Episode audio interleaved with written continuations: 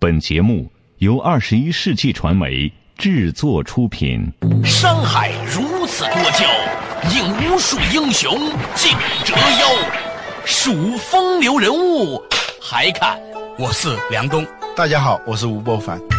两个男人孕育五年，梁冬、吴伯凡帮你坐着打通经济生活任督二脉，东吴相对论。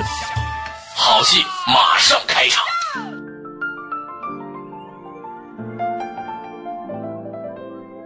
坐着打通经济生活任督二脉，大家好，欢迎收听东吴相对论，我是梁东，对面的依然是二十一世纪商业评论发行人吴伯凡，老吴你好，大家好。关于房价到底会涨还是会跌，到底要不要卖房子这件事情呢，好像永远是大家关心的话题。嗯，但是最近大家更加关心这个话题，因为这个问题变得非常的切身了。对于那些没买房的人来说呢，他们可能看到的是一个机会，或者说有一种预期，希望房子往下跌，跌到他们能够接受的那个价位。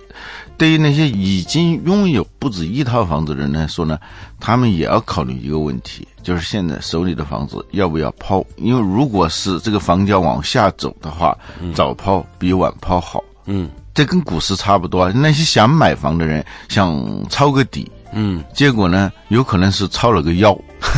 对于那个想卖房的人来说呢，也很矛盾，是早抛还是晚抛？在股市上，不是说永远没有早抛的时候吗？嗯，对有些人来说，快点抛了就完了嘛。嗯，还有另外一种可能性，这这是中国的一个比较有意思的特点。我好些个在政府机关里面工作的朋友啊。嗯，都在讲，最近不是已经开始在查吗？很基层的干部都在登记你的个人财产了。嗯，几乎每天都看到有些报纸在讲，就有一些高端豪宅神秘卖家出现，比市场价低五十万到一百万的房子瞬间出手，然后呢，这个卖家不出现。全权委托房地产经纪在处理。我最近特别感兴趣的是一些报道是如何影响市场的。嗯，就是报道的一种现象、一个事件，它到底有多大的普遍性？我们通过媒体看世界的时候，大家不会去想的。但是呢，如果他在今天看到一个这样事件，明天也看到一个类似的事件的时候，它会产生一种巨大的叠加效应。叠加和放大效应，其实这个概率大家算起来它是很低的一个事件，但是我接二连三的看到，而且知道这些事件发生的这个区域是很广大的，我都会产生一种预期，就是说这样的事件很普遍，啊，这就是我们对未来的预期的问题啊，嗯，就我们如何管理我们预期的问题。那些气象站去预测天气的时候，只有两种可能：下雨和不下雨。嗯，但即使他预报错了，他明天该下雨就是下雨，不该下雨就不该下雨。你的气象站的预测是不会影响那个天气的，但是我们对于社会和经济现象的预测，它是会。严重的影响未来的走向的，嗯啊，这个比喻有意思。我听说可能不见得对哈，希望大家给我指正。我听说呢是，比如说五个专家去看一张卫星云图，结果呢三个呢说可能会下雨，两个说不会下雨，所以降水概率百分之六十。嗯，可能是个笑话哈，但是呢，有很多的事情我们一定要分清楚天气的这种自然的影响和社会经济的这种人文事件预期对结果的影响度是不一样。对，气象站对于天气的预测影响是零，但是我们种种的预期，我们说明天可能要降，当所有人都说可能要降的时候，真的可能它真的就降了。最近我参加一次论坛啊，北师大的钟伟教授他认为。人们对这个房价只涨不跌的这个预期，嗯，这个持续了差不多十几年的一个预期，这已经改变了，就信心开始在松动。啊，即使没有松动的那些人，这个信心松动的人越来越多的时候，他也开始松动。人这个从众的心理啊，这可以说是在骨子里头。据说这是天生的。我看到一本书上是这样描述人类为什么从众的，嗯，就是说在远古的时候，在人类还是猿人的时候。他们在自然界当中其实是很脆弱的了，也没有多少武器，嗯，奔跑的速度也很有限，毒蛇猛兽，嗯，跑肯定比现在跑得快，但是呢，嗯，他跟谁比？你跟老虎比，那就不见得快了。不不，跑肯定比我们现在的人要跑得快。当他看到一个人在跑的时候，嗯，别的人他一定会跑的。后面假如是有一个老虎、一个豹子真的追上来，你现在看不到，但是一会儿他可能就出现了。所以你当你看到有人跑的时候，你也必须要跟着跑，你不能说站在这儿等一会儿看是不是真的有老虎和豹子。当每一个人都是这样一种心态的时候，那就是只要有一个人跑，就有可能就有一群人跑我。想起一件事儿，嗯，有一年我在读大学北京广播学院的时候，有一天我突然流鼻血了，你知道吗？我就把头仰起来往上看，后来六七个人跟我一起往上看，什么呢？什么呢？啊，那是好奇，他不是出于恐惧啊，就是是说一样，从众心理是很奇怪的。对对他怕他少点什么，当然，在远古时候，也有一些人他是不从众的，对，所以他就被吃掉了。所以不从众的人，他就已经被吃掉了。那所以基只有从众的人留下来了。对那个基因呢，就是说他留不下来，留下来的都是那些从众的人啊。跟着跑的。对，稍事休息一下。我们今天首先呢是从这个楼市的价格的变化解读出来，我们的从众心态到底是从哪里来的？稍事休息，马上继续回来。坐着打通经济生活，任督二脉，东吴相对论。长期以来，公众对房价只涨不跌的信念为什么会在半年内松动？什么是平均数的谬误？未来中国的房地产市场为什么将不再是一个整体市场，而是一个碎片市场？欢迎收听《东吴相对论》，本期话题：楼市退烧。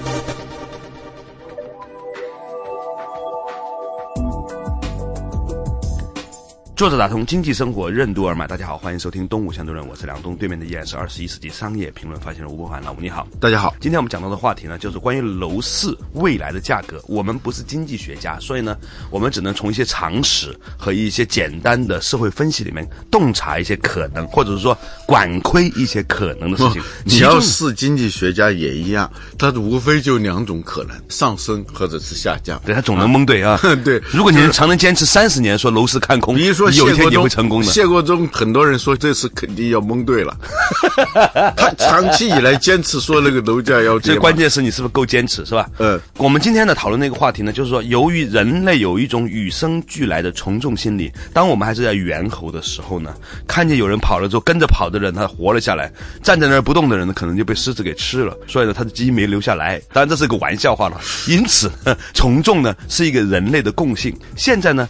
认为房价永远会涨下去的这种信念，开始出现了某种程度的松动，并不像前几年那样，所有人都坚信房价会一直往前涨。因为在十年前，就房子在开始要往上走的时候，嗯，也是有争论的，房价是往上走还是往下跌。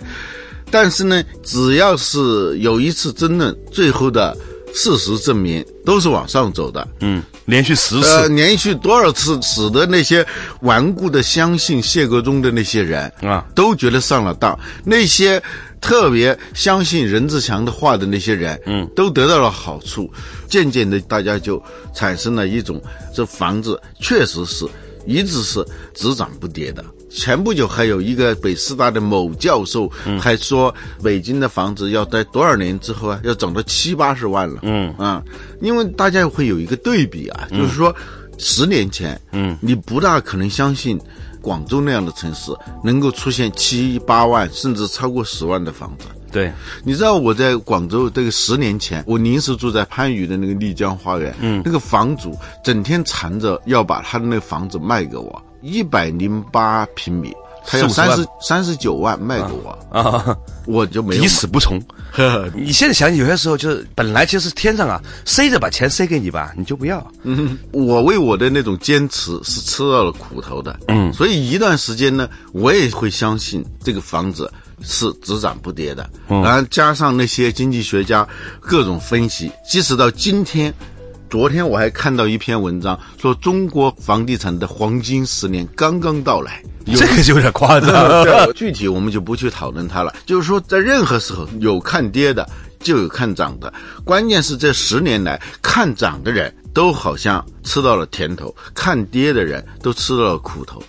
所以呢，对于只涨不跌的这个信念啊，是逐渐的是加强的，变得越来越稳固了。但是最近的半年以来，好像这一种看法在改变，悄悄的改变。这种改变就像冬天到春天的时候那个冰一样，嗯，啊，你走到一个湖边，看这个冰跟昨天没有什么差别。明天去也没有什么差别，但是你只要隔一个星期去，那个差别就大了。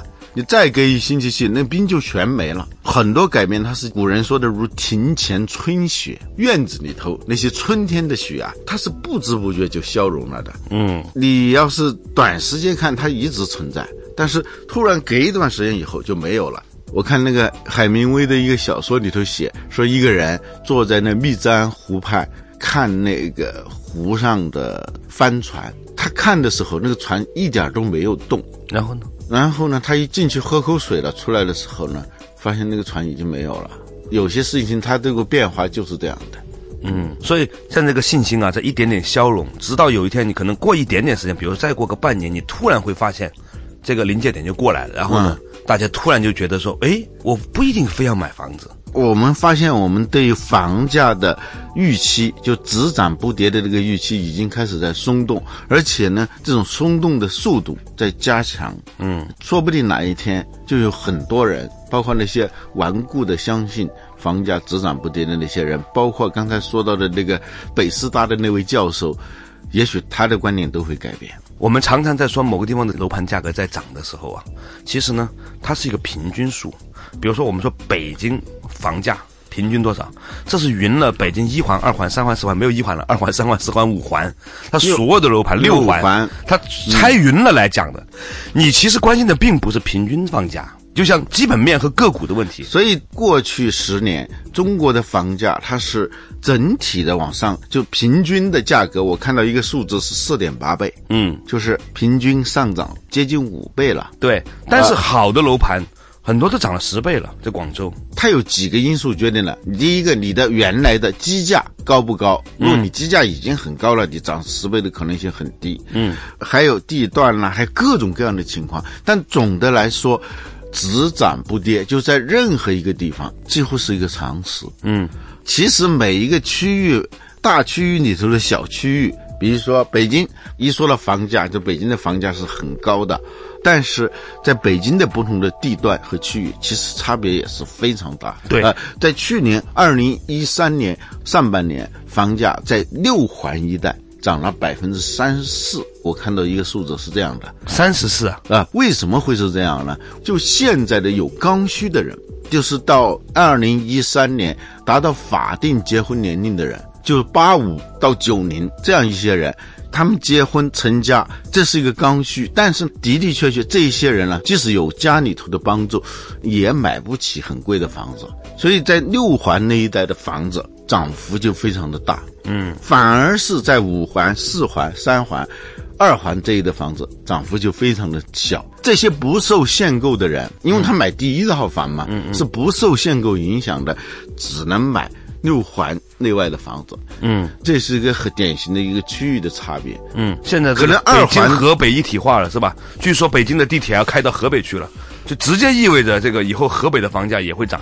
但是呢，在北京二三环的那些品质比较差的房子的涨幅不是很高。不过还有另外一种可能性哦，那个北师大的教授说，比如说十年、二十年之内，北京的房子有可能去到八十万块钱一平方米，这个事情啊，也不见得不可能。今天的香港因为就有八万块钱一尺。一英尺的房子也差不多有八十万港币一平方米了。这个就是看个别地段、对个别的楼盘，它有可能出现这种情况。对，就房子刚开始起来，就十年前，二零零四、二零零五，上海的房价那个叫什么一品，十一万，当时觉得很不可思议啊。嗯，很多人都觉得是一个笑话，但是。现在十几万一平米的房子，别说那个地段，那个地段它是非常好的，就在江边的，一线江景。现在当然十一万，你再不可能买到那样的房子了。那个时候就真的是被当成是一个笑话，十年以后就是个常识。所以呢，北师大的这个教授不是那个钟伟啊，就另外一个教授，就是认为北京的房价可以到七八十万一平米。嗯，这个今天听起来肯定是笑话，但未必呢，在个别的地段、个别的楼盘不会发生。发生我们以前也讲到过，就在做决策的时候，不管是企业做决策还是个人做消费购买决策的时候，都要避免这个平均数谬误。什么叫平均数谬误呢？就是说。统计学家，包括公司的做战略规划那些会计们，他们往往是喜欢用平均数来向你汇报。有的他不会告诉你这是平均数了，但是它就是平均数。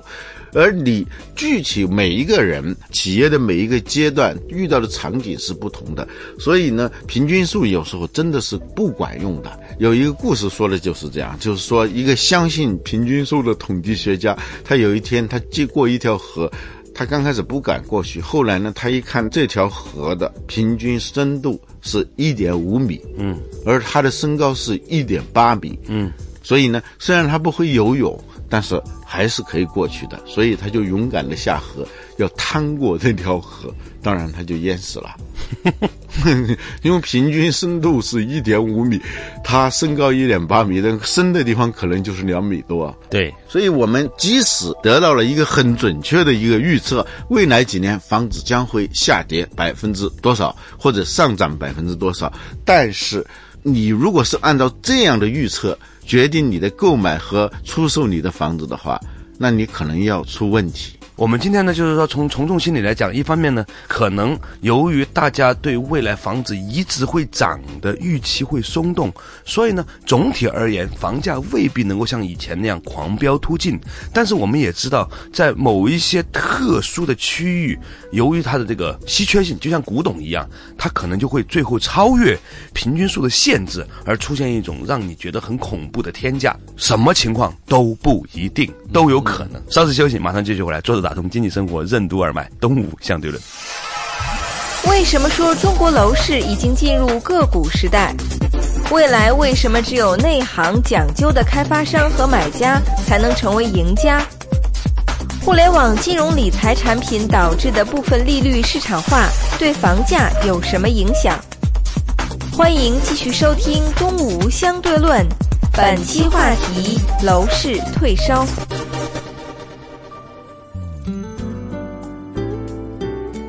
作者打通经济生活任督二脉，大家好，欢迎收听东吴相对论，我是梁东，对面的依然是二十一世纪商业评论发行人吴伯凡，老吴你好，大家好。今天我们讲到这个未来的房价的话题啊，一方面呢，我们的心理预期开始在松动，越来越多的人不再那么坚定的认为房价会永远上涨；另外一方面呢，我们也相信可能还是会有一些房子最终呢会卖到一个你现在不能想象的一个价格。有一点是肯定的，未来十年中国的房地产价格不再是一个整体市场，而是一个碎片市场。这个话说对了，它就是此起彼伏，有涨有跌的区域性变得非常的明显。就是一线城市跟二线城市、三线城市之间差别会比较大，一线城市内部差别也会很大。对，在香港红磡地区，黄埔花园和海逸豪园，就最近的两个盘相差不到二十米，但是呢，它们的价格每平方尺的价格可以去到三千到五千的差距。每平方尺哦，嗯，就是说，就每平方米三三万块钱到五万的差距。对，这说明什么呢？就以前我们认为同一地段的房子价格很接近的这个铁律啊，其实不一定了。对，产品本身或这个房子的品质、物业管理啊、你的邻居的品质、整个外墙有一些微妙的差异这些差异就带来了非常大的差别。所以买房子呢，不再是说我只要看准大势，我买到一个房子，它就一定会上往前涨，不一定了。它叫个股时代。对就像以前我们在买股票的时候讲的，一个是大盘层面，一个是个股面。对你就会发现说，中国股市两千点左右这么跌哈，嗯但是在某一些个股过去三年还是翻了五倍到十倍的。嗯所以房地产可能也会出现这样的情况，是产品而不是大盘决定了它的价格。对，过去呢是台风来了，猪都在天上飞，嗯萝卜快了不洗泥，嗯什么房子都能卖出去。嗯，当平均的涨幅是四点八倍的时候，你想想，闭着眼睛买都可以。嗯而在今后，开发商一定要开发出过硬的、真正能打动购买者的那种房子，而你作为一个买家，一定要成为一个非常内行的、非常认真的。非常讲究的一个买家，你才可能是一个赢家。在一个萝卜快了不洗泥的时候，什么都能卖；而在今天呢，我们越来越多的人将会拒绝那些带泥的萝卜，考验消费者的眼光，考验开发商的产品开发的能力，这是未来十年一个很重要的一个主题。很多人买房子呢，就是买了我要自己住，就是好像是我住了别人的房子，然后把自己的房子租给别人，这是一个不可思议的事情，太不方便了。但其实啊，你买房子这个行为，如果作为一个投资行为，和你住房子作为一个消费和生活行为之间呢，没有必然联系。从投资的角度来说，很可能是城市中心。距离 CBD 最近的那些小户型是最好投资的，因为为什么它好租？以前我在香港看过的那句话，对我这一辈子购置房产都有很大的影响。他说：“好租的房子才会好卖。”但是你家里面一大家子人，你住那房子肯定是很难受的。你完全可以去买那些小一点的。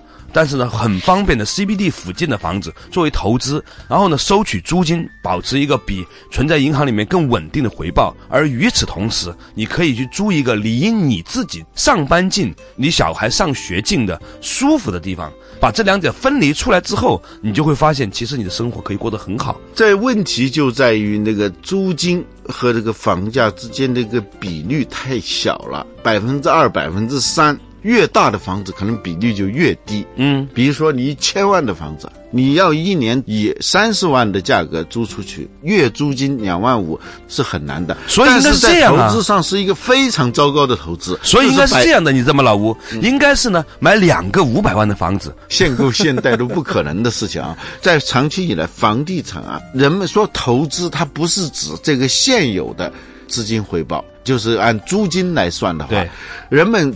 之所以热衷于买房子，是因为它能够抗通货膨胀，寄希望于它像过去的十年一样涨个四五倍，这样你即使租金很低，他都觉得是非常划算的。